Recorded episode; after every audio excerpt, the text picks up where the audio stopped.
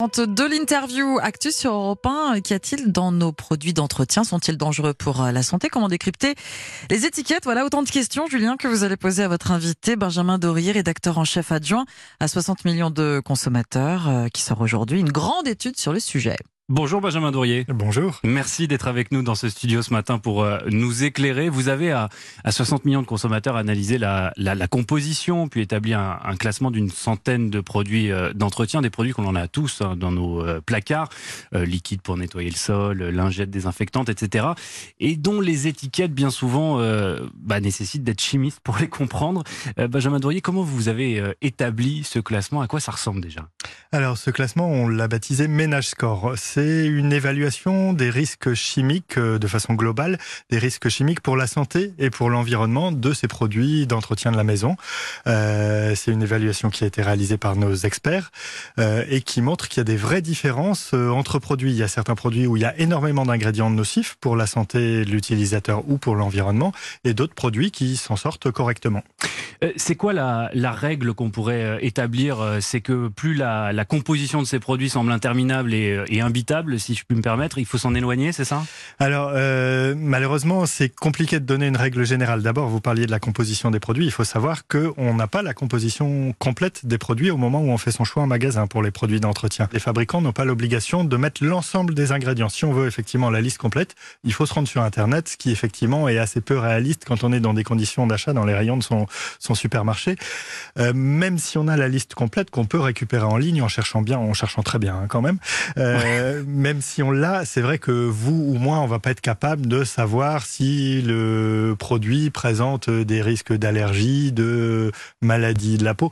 Donc effectivement, il faut vraiment être chimiste pour décrypter la composition de ces produits. C'est pour ça que nous, on propose cet étiquetage simplifié, donc qu'on a baptisé Ménage Score, où on classe les produits euh, de A pour les produits les plus vertueux, à E pour ceux qui présentent le plus de risques pour la santé Avec un et l'environnement. C'est comme pour les, euh, les appareils ménagers, par exemple, c'est ça, euh, voilà, la consommation énergétique on, s'inspire d'un code couleur que, que, bah, que, les consommateurs connaissent. C'est une gradation euh, des produits bah, de, euh, en, vert pour les plus vertueux, qui sont classés A, jusqu'au rouge pour les moins vertueux. Benjamin Dourier, qu'en est-il des, des, produits, parce qu'on en voit de plus en plus dans nos rayons, euh, qui affichent sur leur emballage un écolabel, ou en tout cas, on va dire un message éco-responsable? Est-ce que dans votre classement, il figure en bonne position, ou vous avez eu des surprises? Alors c'est vrai qu'il y a quelques surprises. Hein. C'est un des intérêts de ce système d'évaluation c'est de permettre de vraiment faire le tri entre les produits.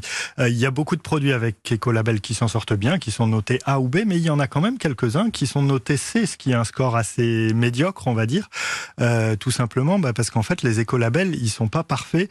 Ils permettent parfois l'utilisation de certains ingrédients problématiques. Euh, donc voilà, ces produits, nous, on les a classés en C parce qu'on estime qu'il faudrait se passer de ces ingrédients qui peuvent produire de vraies allergies. Mais qu'on comprenne bien, on est quand même en 2019, à l'ère où tout le monde exige de la transparence il n'y a pas de réglementation spécifique sur les, euh. les, produits chimiques, hein, parce qu'on parle de produits chimiques qui sont pas neutres quand même pour euh, notre santé ou l'environnement.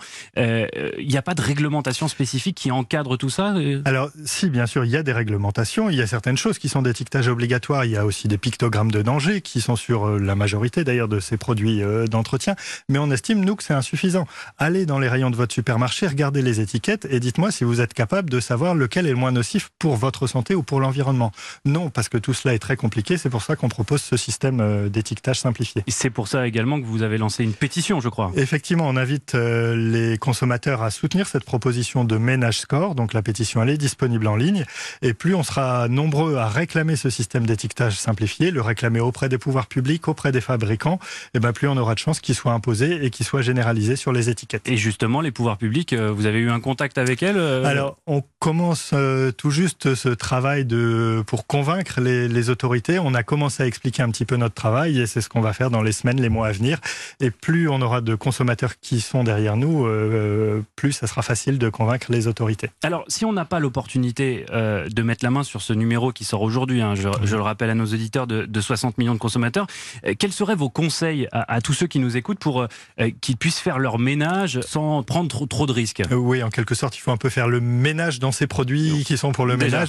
Il y a certains produits qu'il vaut mieux éviter, notamment les produits désinfectants, les produits euh, qui prétendent éliminer toutes les bactéries.